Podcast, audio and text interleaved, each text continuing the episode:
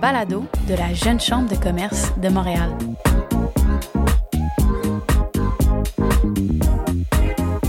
Bonjour et bienvenue à cet épisode de la Relève au micro, un balado de la Jeune Chambre de commerce de Montréal. Je m'appelle Azélie Pouliot et je suis co-directrice du comité marketing créatif de la JCCM et je serai votre animatrice pour cette conversation où nous allons aborder la vision de la relève d'affaires avec Raphaël Huismans et Marie-Antoinette Diop. Bonne écoute. On a la chance d'avoir deux invités exceptionnels avec nous aujourd'hui. Raphaël Huismans, VP exécutive et associée chez Urbania, et Marie-Antoinette Diop, directrice des stratégies et politiques à l'Association des brasseurs du Québec. Ensemble, nous allons aborder et explorer leur vision de la relève d'affaires, regarder les défis des prochaines générations de leaders et les opportunités qu'elles voient pour le futur.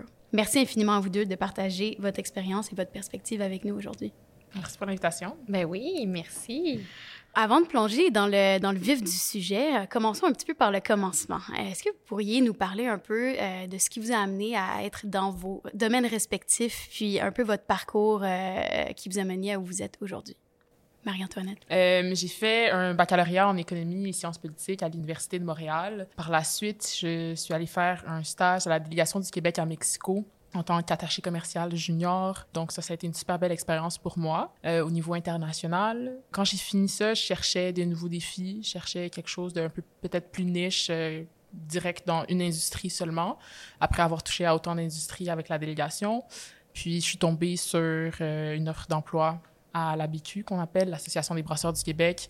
Puis ça rejoignait vraiment le, le type de défi que je voulais avoir. C'était un peu plus avancé dans la carrière que qu'est-ce que j'imaginais au début, mais c'est vraiment, je suis tombée dans une super belle équipe. Donc, euh, c'est ce qui m'a amené à l'habitude. Ah, c'est super. Merci d'avoir partagé ce parcours-là avec nous. C'est euh, sinueux, mais ça t'amène euh, exactement où est-ce que tu souhaites être en ce moment. Puis Raphaël? Ben le mien est vraiment moins sinueux. Moi, j'ai toujours été intéressée par la culture, par les médias, par la créativité. fait que j'ai fait un, un deck en, en, cinéma au cégep, puis je suis rentrée en stratégie de production culturelle et médiatique, qui est un programme de communication à l'UQAM. Je me rendais compte que j'étais vraiment plus euh, à l'aise dans l'organisation, dans euh, euh, des, productions culturelles que de, les faire et d'être sur le terrain.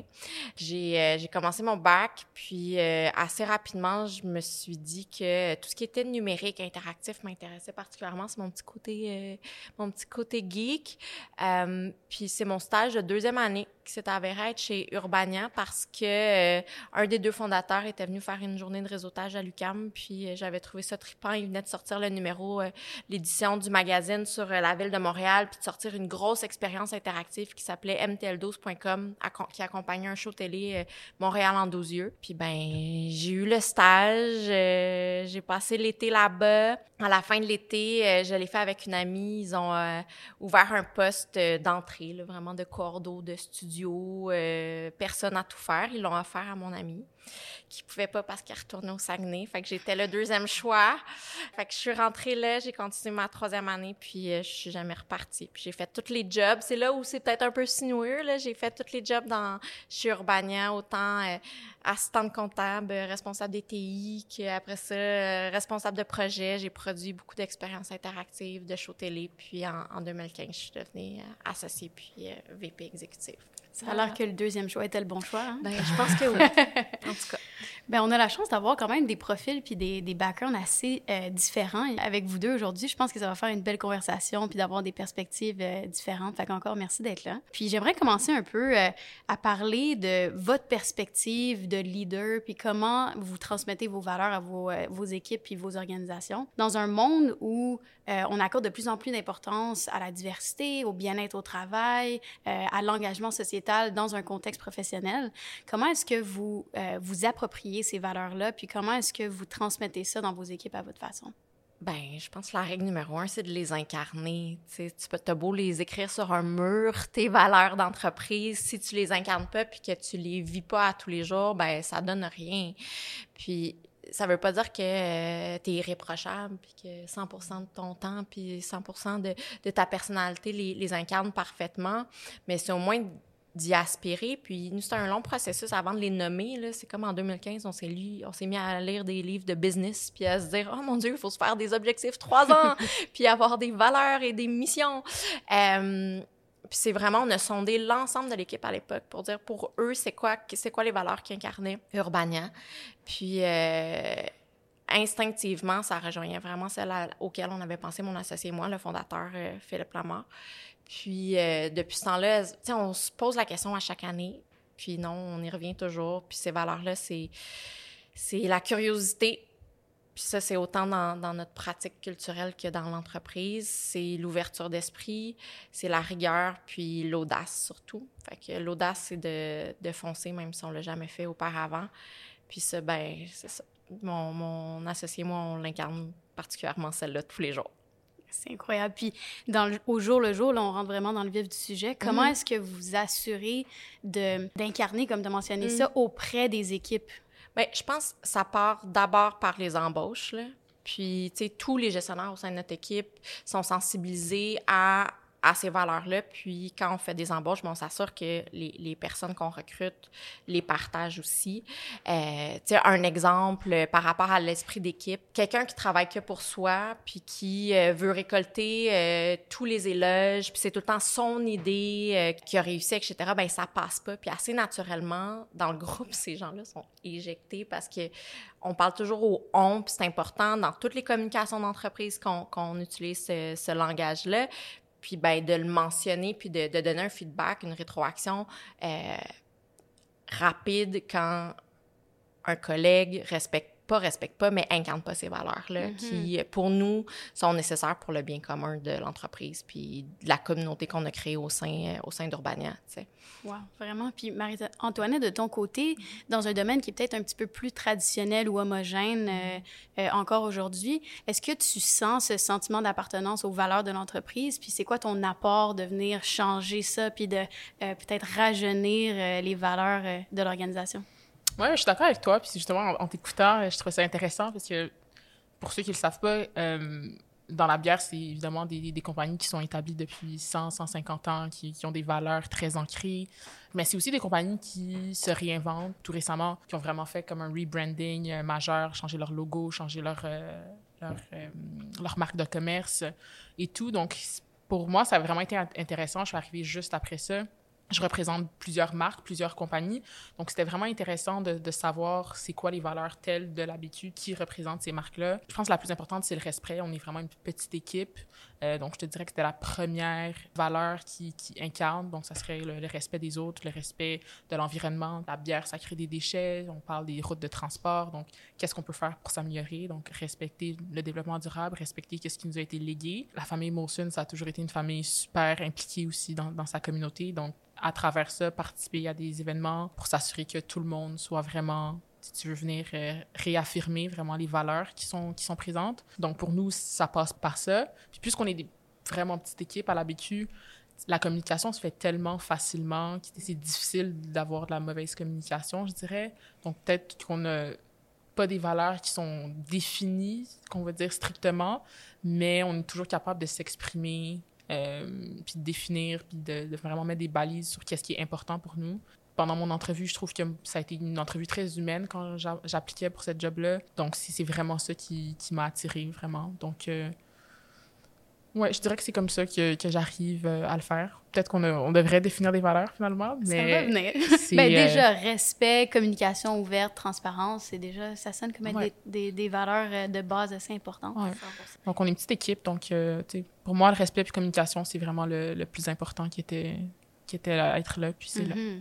Puis je vais rebondir un peu sur ce que tu as mentionné sur euh, les valeurs et les, euh, engagements environnementaux puis sociétals. Je sais que tu as fait partie d'une cohorte de génération d'impact, euh, une première pour Fondation puis la JCCM l'année passée, mhm.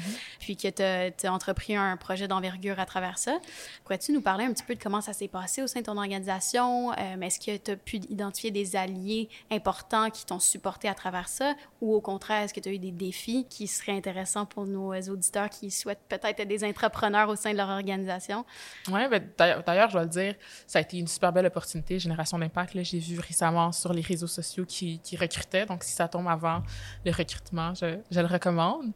Pour le, le projet, au début, c'était difficile, autant dans l'élaboration de qu'est-ce que je voulais faire pour mon projet d'impact au sein de mon entreprise, Euh, c'était assez récent aussi que je venais de joindre l'entreprise. Donc, c'était comment est-ce que je voulais faire, qui est-ce que je voulais approcher, comment le faire de la bonne façon pour assurer comme une pérennité du projet et de mon emploi, si on veut se le dire. Ça a pris un temps, un certain temps. Je pense qu'on j'avais discuté avec certaines personnes pour établir ce que je voulais faire. Mais une fois que je l'ai fait, euh, j'ai eu beaucoup d'aide euh, et de personnes qui m'ont qui m'ont appuyé. On m'a même donné un cachet assez important pour mettre en place, élaborer, faire une recherche euh, avec le gouvernement, avec des, groupes parapublics avec qui on a travaillé pour mettre en place euh, une recherche pour vraiment garder un contenant éco-responsable sur le marché. Donc, la bouteille de bière est utilisable jusqu'à 15 fois qu'on achète euh, et qu'on lave. Puis ça se passe super bien. la modernisation du système de consigne arrive le 1er novembre. Puis on a vraiment hâte de voir les résultats que cette étude va avoir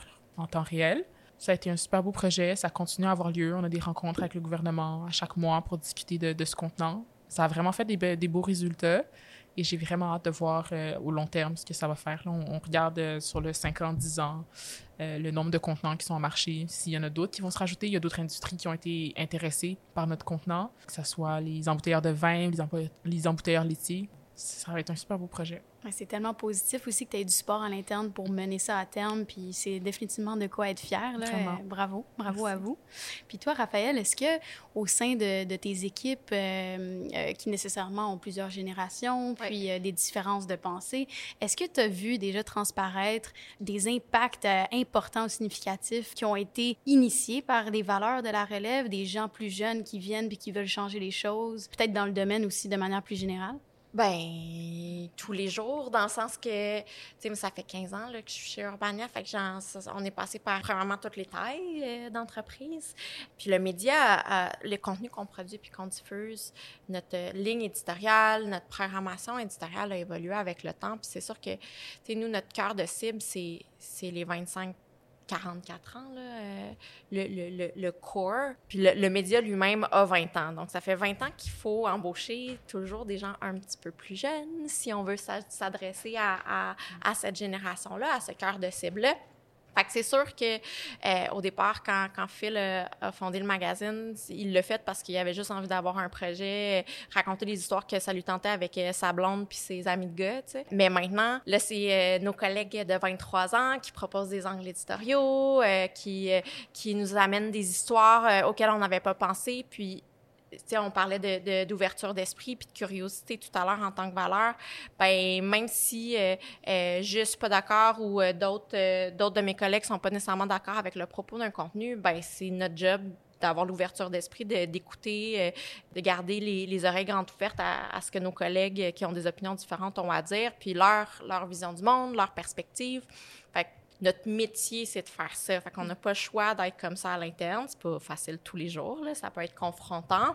Mais dans les manières de faire, euh, dans nos manières de, de, de collaborer, puis tu sais, ça fait... Euh, ça fait, c'est ça, 15 ans que notre culture, c'est de se dire que même si on est les patrons, on est, par, on est parlable, on peut nous remettre en question, on peut euh, nous dire qu'ils sont pas d'accord avec les décisions qu'on prend, puis on, on essaye, en tout cas, le plus souvent possible de garder euh, l'oreille ouverte, puis des fois, ça, ça me fait chier. puis je voudrais qu'on arrête de me remettre en question pour que ça aille plus, plus vite, mais c'est ma faute. C'est ça la beauté quand même. C'est ça, exactement. Mais dans 99% du temps, je trouve ça cool qu'on que ça soit des, vrais échanges. Puis, une, une de mes valeurs personnelles auxquelles je crois profondément, c'est, celle du, du co-mentorship, le, le co-mentorat. C'est que j'ai des collègues qui ont 25 euh, ans de plus que moi, qui ont une expérience exceptionnelle, qui ont plein de choses à, à nous apprendre, à apprendre à mes collègues plus jeunes aussi, et vice-versa. J'ai des collègues qui sont beaucoup plus jeunes que moi,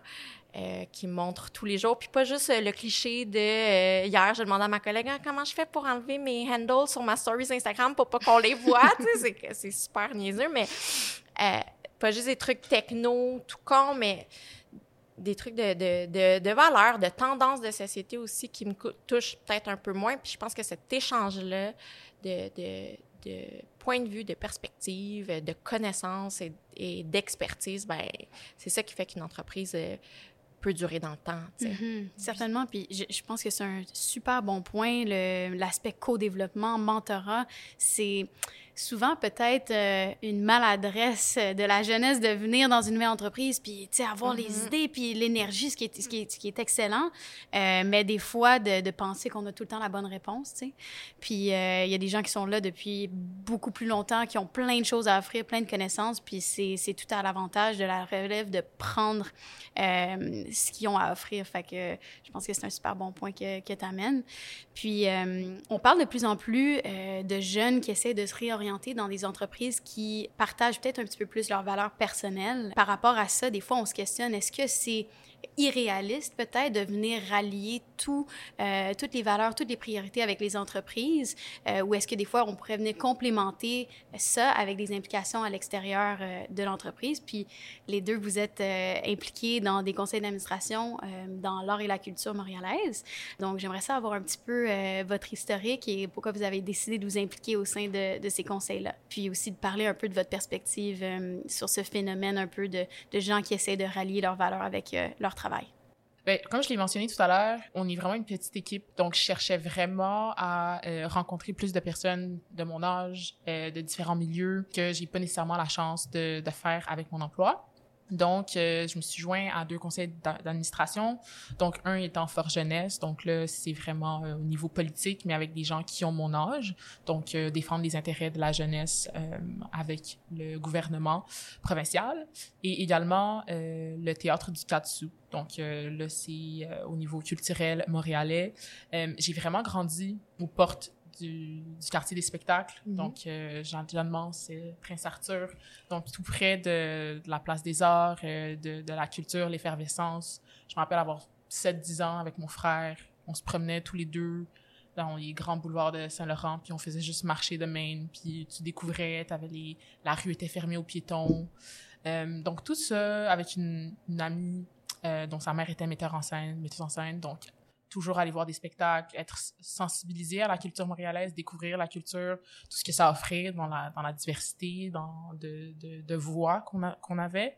Donc, j'ai toujours été passionnée par, par la culture, qu'est-ce qu'on a à offrir, qu'est-ce qu'on a à donner, qu'est-ce qu'on a à apprendre surtout euh, en tant qu'individu.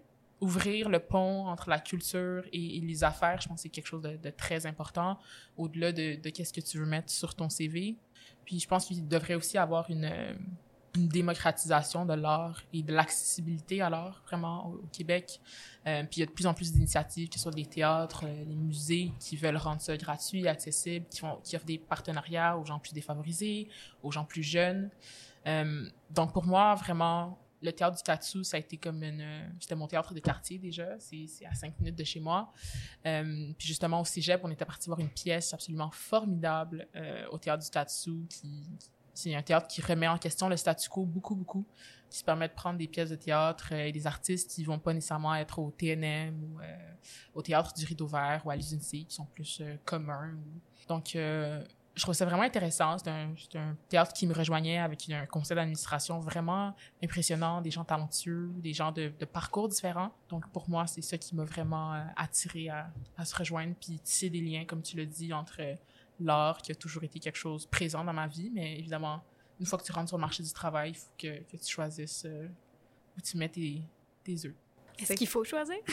ben, si tu veux pas choisir, justement, je pense que c'est ça. La question un peu, c'est où, si tu veux pas choisir, aller chercher des aspects complémentaires, justement, dans tes implications qui vont vraiment t'intéresser, que ce soit le sport, l'art, la culture, tout ça ensemble. Je pense que c'est un melting pot à la fin. Mm -hmm. Je pense pas qu'il y a une chose, que ce soit notre emploi ou n'importe quoi, qui va combler tous nos besoins. C'est comme un, un, partenaire, il y a personne qui peut répondre à ça. J'allais tellement dire la même chose. Élargir ses horizons, puis se permettre d'apprendre à travers différents milieux, puis s'exposer à différents milieux, c'est mm. super important pour être une personne euh, complémentaire. Exact. Tu tu peux pas demander à ton partenaire de vie d'être à la fois euh, ton ta meilleure amie, euh, ton euh, partner financier, euh, la personne avec qui tu vas être parent, à qui tu te confies, à qui que tu peux engueuler, ça se peut pas. Puis c'est la même chose pour un travail. Fait que si tu acceptes pas ça, ben puis je vais peut-être en choquer quelques-uns c'est peut-être controversé comme comme opinion, mais c'est pour avoir une vie euh, sociale, relationnelle, amoureuse saine, je pense qu'il faut aller chercher ce dont on a besoin chez les bonnes personnes qui peuvent répondre à ces besoins-là. Puis c'est la même chose d'un point de vue professionnel ou social. Puis moi, j'ai la chance d'avoir d'évoluer dans une entreprise qui est tellement diversifiée, ça me mm. remplit beaucoup. Puis, tu sais, bien honnêtement, mon premier CA, euh, c'était auprès de XN Québec, qui est un regroupement des producteurs euh, en, en, interactif, euh, en web au Québec. C'est vraiment passionnant, mais ils sont venus me chercher parce que, je sais pas, je devais avoir 25 ans, j'étais une jeune fille, je fitais pas dans le, le moule de, des gens qui, qui évoluaient dans cette industrie-là. Puis je suis rentrée, puis j'ai réalisé que, tu sais, puis je parlais de, de co-mentorat tout à l'heure, ben j'avais tellement de choses à apprendre des gens qui étaient sur le CLE, qui, mhm. qui étaient là depuis, euh, depuis beaucoup plus longtemps que moi. euh, puis je pense que j'avais des perspectives nouvelles à leur apporter. Puis euh, au fil du temps, ben, j'ai migré vers le CA de, de MUTEC, qui, est le festival et ouais, l'organisation qui fait la promotion des, des artistes en musique électronique, mais en, en, en créativité interactive aussi qui va euh, célébrer ses 25 ans. Ah, euh, C'était une question pour mon quiz! Merde! Bon, ben tu vois, je connais mon organisation. ça doit faire, c'est ça, 5-6 ans que je suis sur le CA. Je suis devenue présidente il y a, trois ans. Euh, puis c'est ça, il y a des gens de, de milieu politique, il y a des gens du jeu vidéo, il y a des gens, il y a des avocats, puis j'adore cette espèce de, de, tous ces backgrounds-là mis ensemble. je pense que ça nous rend plus forts pour, pour accompagner l'organisation dans son développement. Mhm. Fait que c'est la même chose sur un CS, c'est la même chose. Moi, en tant qu'individu, je vais chercher des connaissances là-bas, je vais chercher des mhm. expériences là. Euh, mais non, pour moi, un emploi peut pas répondre 100% aux, aux besoins d'un individu. Puis c'est correct, ça fait partie de, de l'expérience quand tu as 20 ans de changer puis de, de, de t'en rendre compte par toi-même, je pense. Ben, j'aime ça parce que vous me faites réfléchir. Moi, je viens de faire une réorientation de carrière. Euh, puis c'était un petit peu dans cette quête-là -là, d'aller euh, rejoindre une entreprise euh, qui, qui, partageait au moins un peu plus mm-hmm. certaines de mes valeurs. Puis so far, so good. donc, c'est une bonne nouvelle, mais effectivement, on peut pas demander tout, tout, tout, tout d'aller cocher toutes les cases dans une même organisation ou un même partenaire de vie. Je pourrais pas être plus d'accord avec cette métaphore-là. Donc, j'espère que ça va mener euh, d'autres auditeurs à réfléchir à ça aussi. Euh, mais euh, pour des gens qui se questionnent peut-être un petit peu dans, mm-hmm. leur, dans leur emploi actuellement, euh, puis qui sont peut-être en requête de sens, on a même justement un autre épisode sur la crise de la vingtaine qui aborde un peu le sujet. mais pour toi, Raphaël, qui est resté 15 ans dans la même entreprise, comment est-ce que... Je pas quitter. Ah, je me suis mariée avec mon entreprise. Mais c'est extraordinaire. C'est qu'est-ce qui te fait rester aussi longtemps? Qu'est-ce qui, euh, tous les jours, tu te dis, I keep choosing, je continue de choisir euh, Urbania? Ben, puis ça, ça m'est très personnel. Ben, moi, je, je m'ennuie très facilement. fait c'est ça, je carbure vraiment au défi. Fait si mon, tant que mon quotidien est constamment composé de, de, de choses nouvelles, de choses que j'ai jamais faites, euh, d'enjeux à à aborder, à essayer de trouver des solutions, ben je vais être heureuse. Puis, tu sais, en fait, ce qui m'a fait rester là, c'est cliché, mais c'est mon partner qui, qui me fait confiance, peut-être un peu trop aveugle. Ben, en tout cas, si c'était problématique, on s'en serait déjà rendu compte après 15 ans, mais puis, mais qui est toujours là. Si je pose des questions, puis c'est cette espèce de, dynamique euh, extrêmement saine entre nous deux, deux extrêmement euh, stimulante qui fait en sorte que, que je suis là. Puis la chance de puis ça, je pense que c'est notre, notre plus grand... Euh, notre plus grande qualité à toutes les deux, notre plus grande expertise, c'est de choisir, ben, c'est de bien s'entourer puis d'avoir choisi des, des, collègues exceptionnels avec le temps. Puis ça fait en sorte que je suis stimulée à tous les jours. Puis je, crois profondément à la mission qu'on s'est donnée, qui est, qui de, de, de, divertir de façon intelligente les jeunes adultes, puis, puis surtout de créer des ponts c'est d'attiser de, de, leur curiosité, de leur faire voir des points de vue auxquels ils n'avaient jamais pensé. Puis, ben, si je peux faire ça pour le restant de ma vie, euh, tant mieux. Hmm. Mais sérieusement, tu sais, quand ça fait 15 ans que tu es euh, quasi ton propre patron, je me, je, me vois mal euh, travailler ailleurs, honnêtement. Wow. Puis, euh, on dirait qu'un petit parallèle euh, euh, naturel, c'est l'expression en français m'échappe, mais keeping the spark alive, comme dans mm-hmm. une relation, comme se renouveler constamment avec mm-hmm. son, son, employeur, ses partenaires, ses collègues. ça fait partie de, de, de de maintenir cette pérennité-là avec, euh, avec la relation avec l'entreprise. Donc, euh, c'est super beau. Même si ça peut être étourdissant des fois, parce que quand tu essaies de garder l'étincelle allumée, ben, tu un milliard de projets, puis là, ça devient confus, puis on part dans toutes les directions, puis c'est ça. On essaie de se ramener puis de focusser, mais sinon, ce serait plate. Fait que, ouais. Mm-hmm. oui, puis toi, Marie-Antoinette, si on pense un peu à rester dans une entreprise pendant plusieurs années, ce serait quoi des, des éléments importants pour, pour te garder dans l'équipe? euh, ben, un peu comme toi, je rebondirais sur le fait qu'il faut vraiment que je sois stimulée dans la vie. Euh, dès que je m'ennuie, euh, je quitte. Il n'y a pas de problème avec ça. Je pense avant de se rendre à quitter un emploi, si, si on est dans un milieu où, qui est réceptif et qui le permet, euh, expliquer ses besoins. Dès le début, je suis arrivée, on est une petite équipe, j'ai besoin de socialiser avec des gens de mon âge, j'ai besoin d'être stimulée par des gens de mon âge.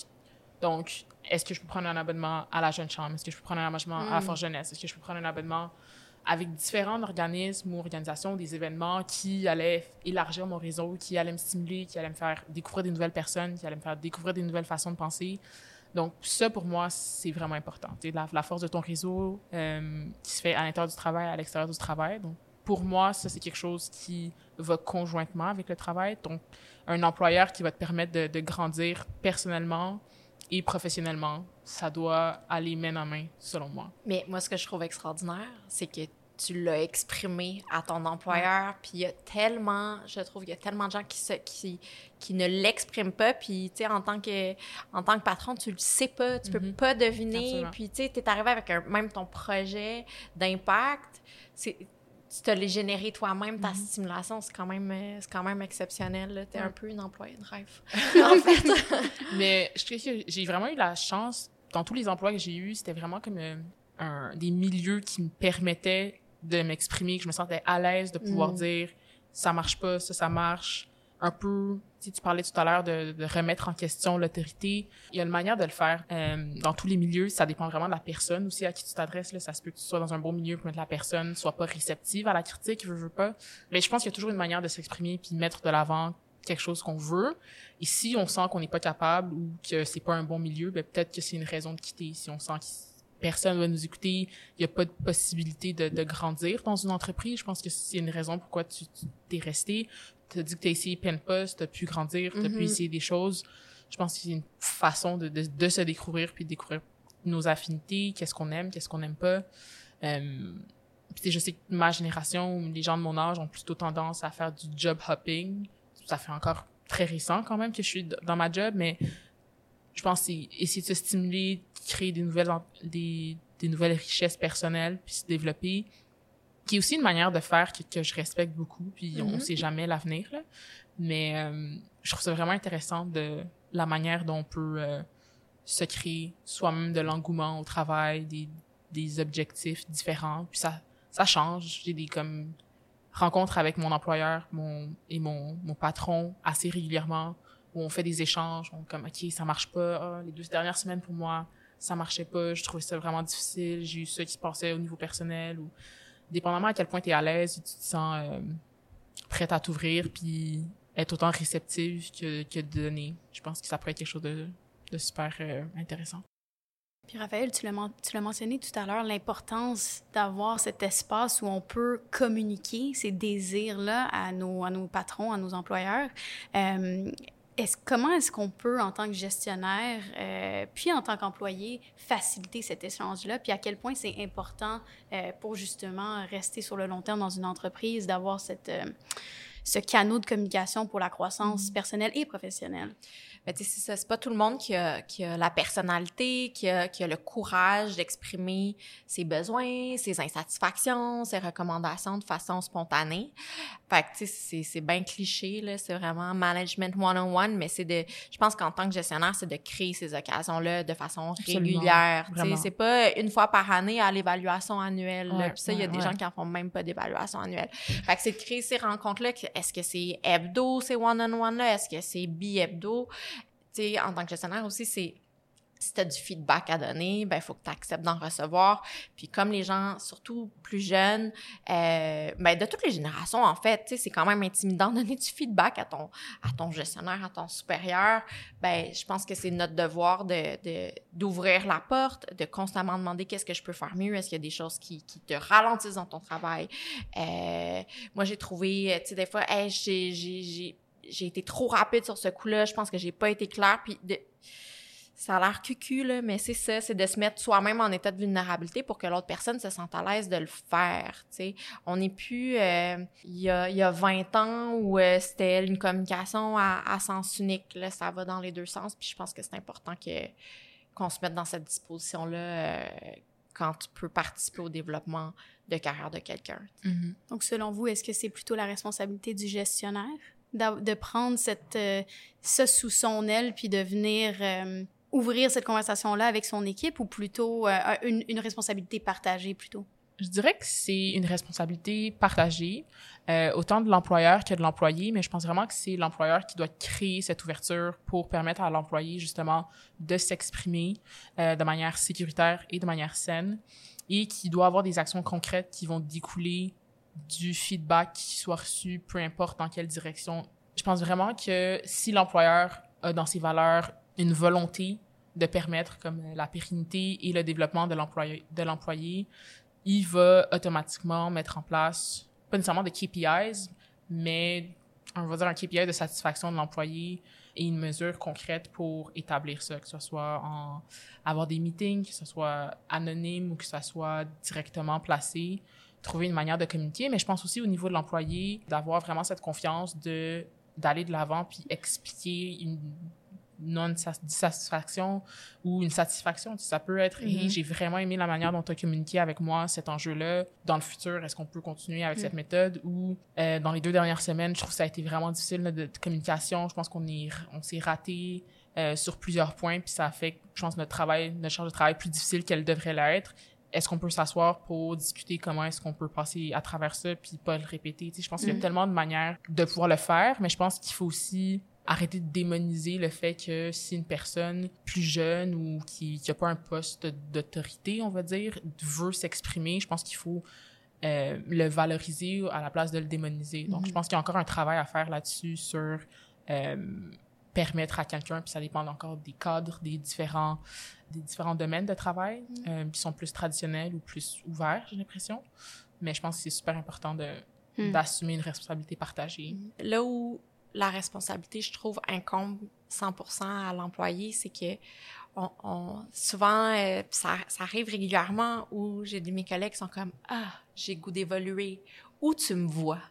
C'est comme non non, pas moi qui va décider où est-ce que comment tu te vois, comment tu veux évoluer, qu'est-ce que tu veux développer comme compétence. Je pense que c'est une ça c'est une réflexion qui est ultra importante mais qui incombe à l'individu qui veut se développer. Moi je peux faire je peux, après ça, une fois que tu me dis où est-ce que tu veux aller, on peut essayer de se faire un plan de développement ensemble. Puis si ça, si ça fit avec notre entreprise aussi, là, c'est mm. plate, mais on est des, des PME, fait qu'on a des réalités, des contraintes euh, euh financières, des contraintes euh, aussi de mission. Je m'en vais là si tu veux, je m'en vais à droite, si tu veux aller à gauche, ben ça se peut que ton plan de développement ça soit pas avec nous. Euh, je trouve que, que ça arrive de plus en plus souvent, ça, des employés qui sont comme, dis-moi où tu me vois. Mm. Puis c'est pas c'est pas aux employeurs de déterminer ça à mon avis. Ben ça serait pas une bonne idée en fait non, c'est un exercice d'introspection qui doit être fait euh, euh, avec soi-même puis de prendre un instant puis de dire ok ben en quoi je suis bon? C'est puis ça peut être accompagné je crois par le gestionnaire mais en même temps il faut que la, la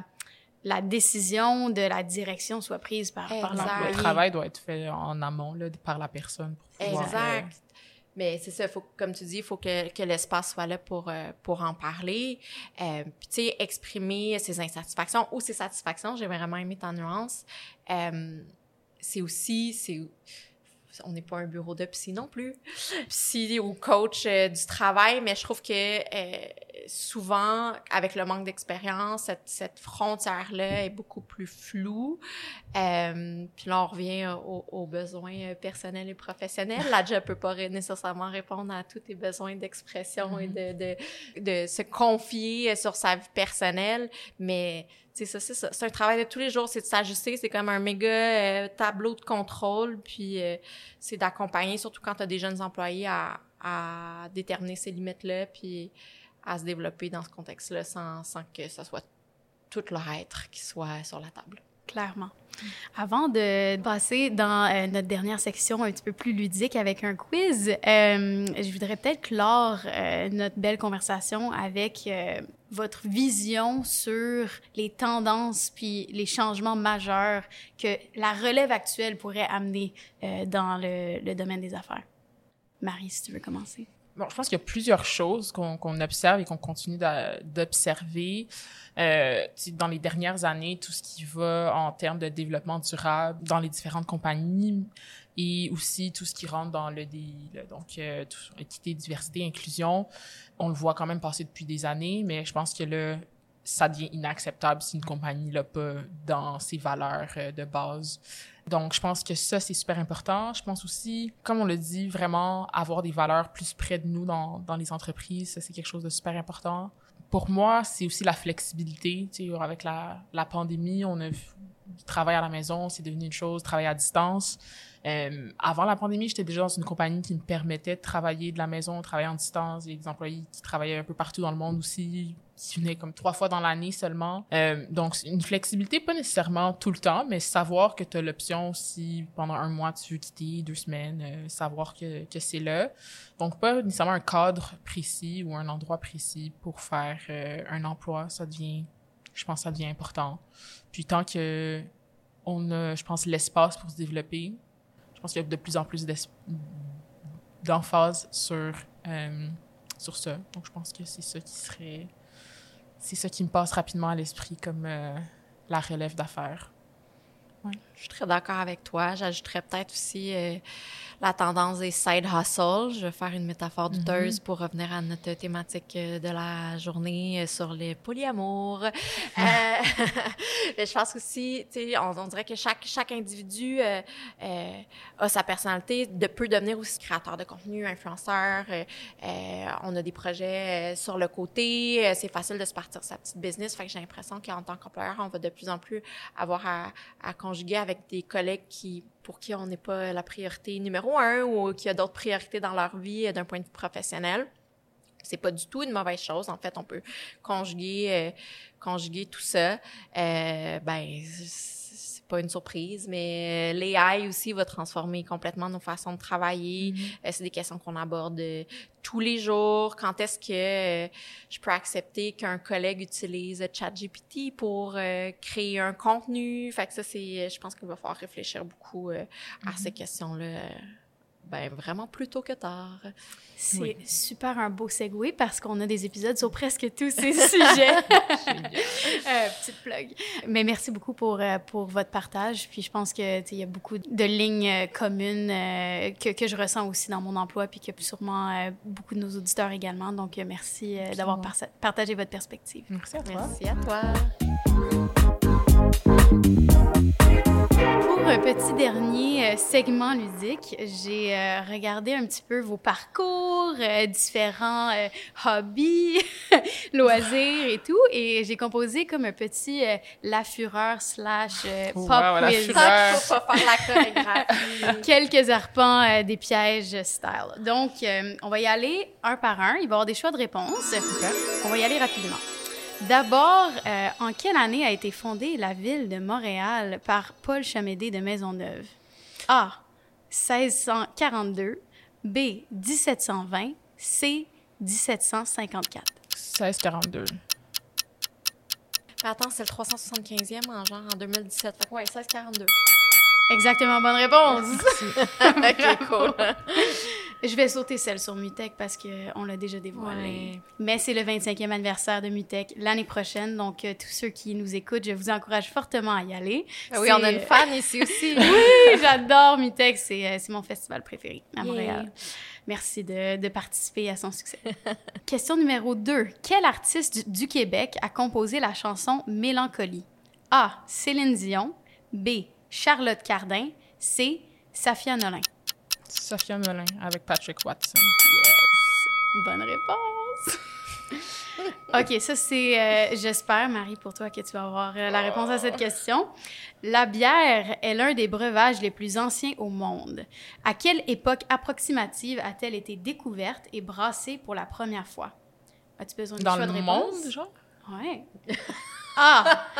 Il y a environ 2000 ans. B. Il y a environ 5000 ans. C. Il y a environ 7000 ans. Je dirais il y a environ 5000 ans. 7000 ans, mais ouais, c'est... moi j'allais dire 7000. Mais c'est 5000 ans avant Jésus-Christ, donc c'est un peu mélangeant. c'est un peu mélangeant. Fin. Puis moi, je vais plugger qu'on fait une bière avec Donham qu'on sort Ah, euh, dans quelques cool. semaines, oui, Ah, pour nos super 20 ans. cool. On va Tu me une, une petite pinte. Maison. Ouais, je suis.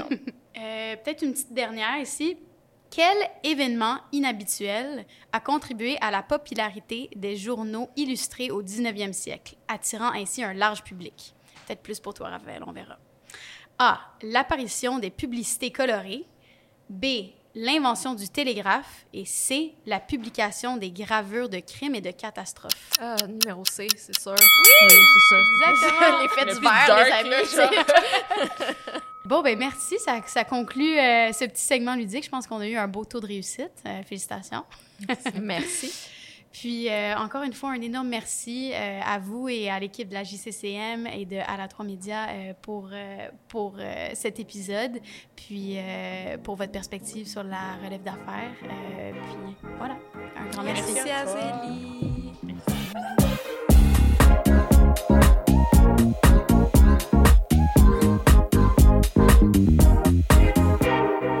pour écouter notre balado. Retrouvez-nous un lundi sur deux sur toutes vos plateformes de diffusion habituelles et abonnez-vous pour ne manquer aucun des épisodes. Merci tout particulier à Alissa Boilly-Simard, conseillère communication marketing à la JCCM, à Azélie Pouliot, co-directrice du comité de marketing créatif et toute la production d'Ala 3 Média. Merci pour votre écoute.